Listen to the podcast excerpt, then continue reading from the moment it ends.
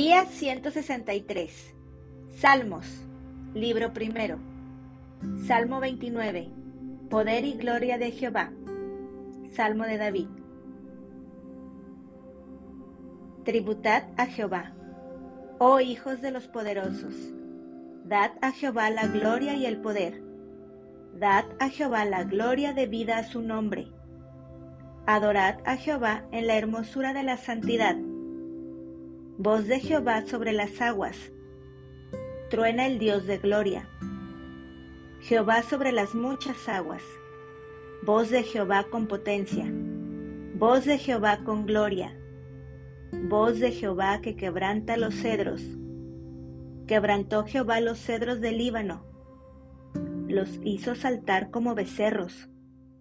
Al Líbano y al Sirión como hijos de búfalos Voz de Jehová que derrama llamas de fuego.